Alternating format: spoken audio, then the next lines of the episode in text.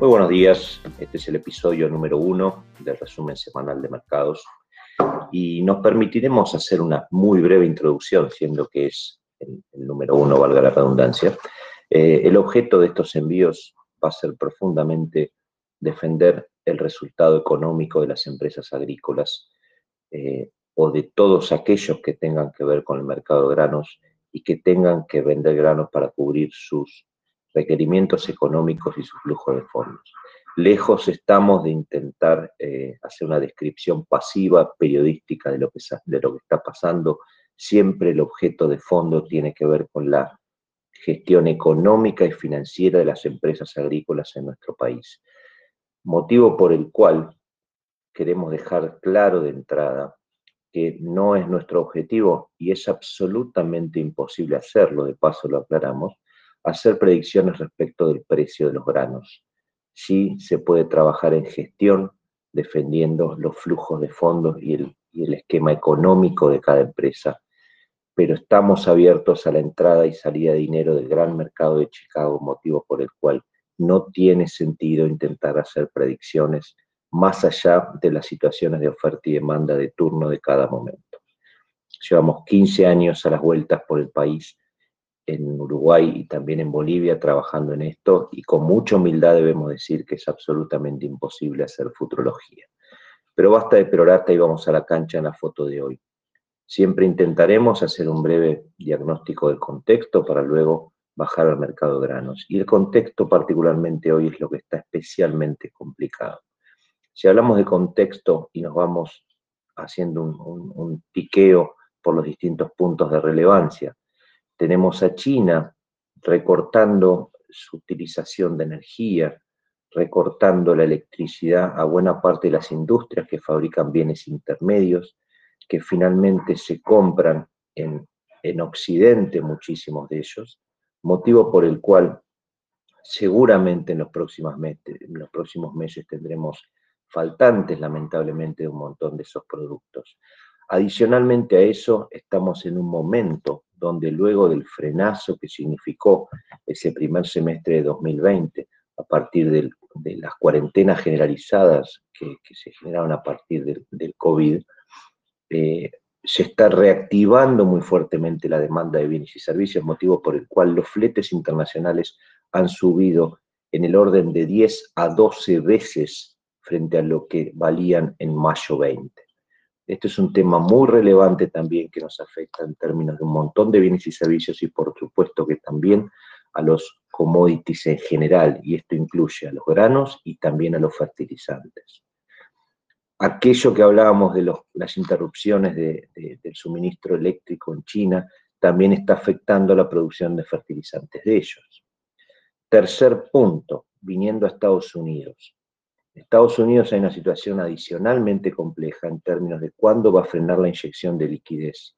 El presidente del Banco Central de Estados Unidos desde marzo 20, que viene inyectando en su mundo financiero, comprando bonos del Tesoro, 120 mil millones de dólares por mes, que más temprano que tarde, según sus propias palabras, el amigo Jerome Powell ha dicho que va a interrumpir esa inyección motivo por el cual es probable que en ese momento se incremente las tasas de interés de los bonos del tesoro de referencia.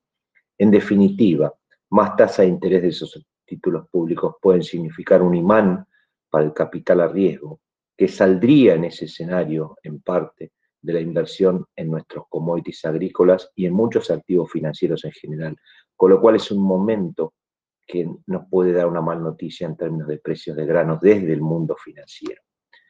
Ahora, viniendo a nuestro querido país y en línea con esa definición de contexto, seguimos estando en una recurrente pero profundizada emisión fenomenal de pesos, con un banco central al cual prácticamente no le quedan dólares, importaciones interrumpidas parcialmente en un montón de rubros, y eso nos genera una complicación adicional para la compra de insumos, que no le tengo que explicar a ustedes lo que han subido en términos de precio, pero adicionalmente empiezan a aparecer faltantes de producto más allá de cuál sea el precio.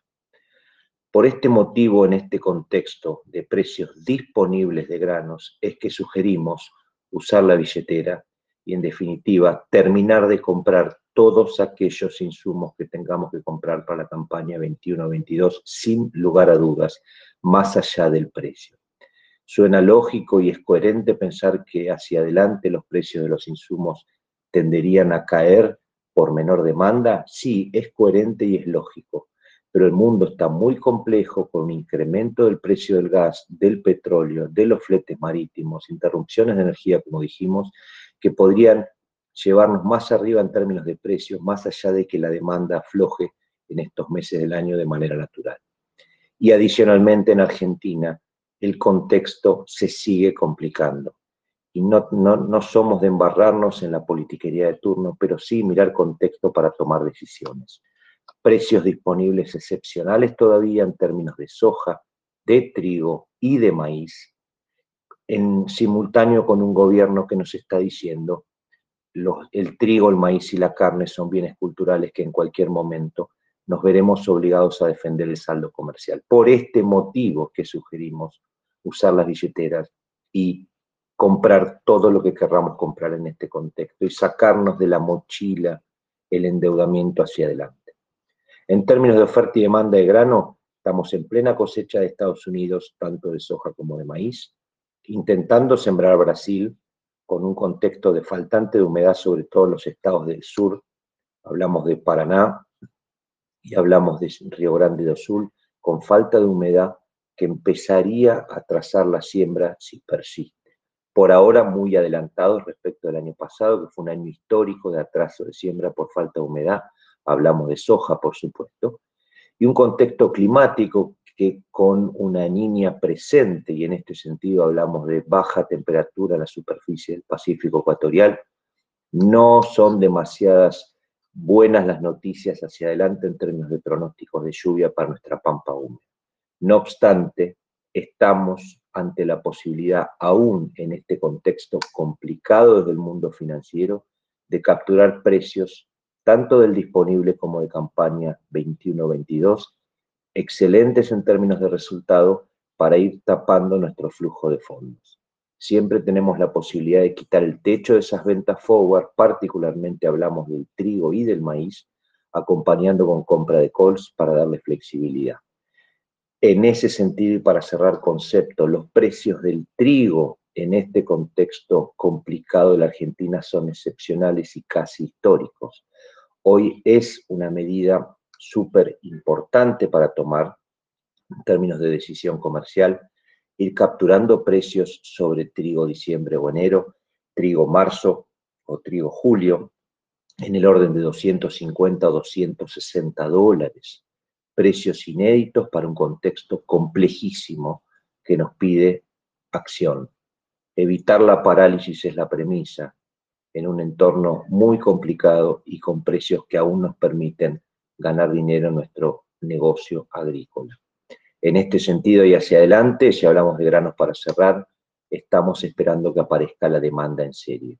En términos de maíz en el mundo, China todavía no ha empezado a comprar en línea con lo que lo hizo el año pasado y probablemente afloje también en sus compras. Sí lo está haciendo sobre soja, pero no olviden que el mundo financiero manda en este sentido antes que la oferta y demanda de granos. No nos quedemos esperando a que los precios lleguen hasta el cielo. Estamos en valores excepcionales.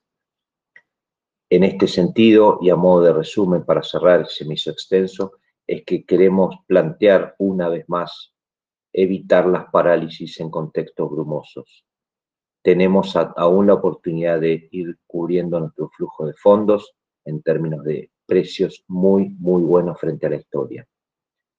No dejemos que otro lo haga y mirando como otro lo hace, nos quedemos sin hacer nada, añorando mañana precios que tuvimos ayer y dejamos pasar. Les mando un enorme abrazo y nos vemos en la próxima edición. Fue el episodio número uno de Resumen Semanal de Mercados.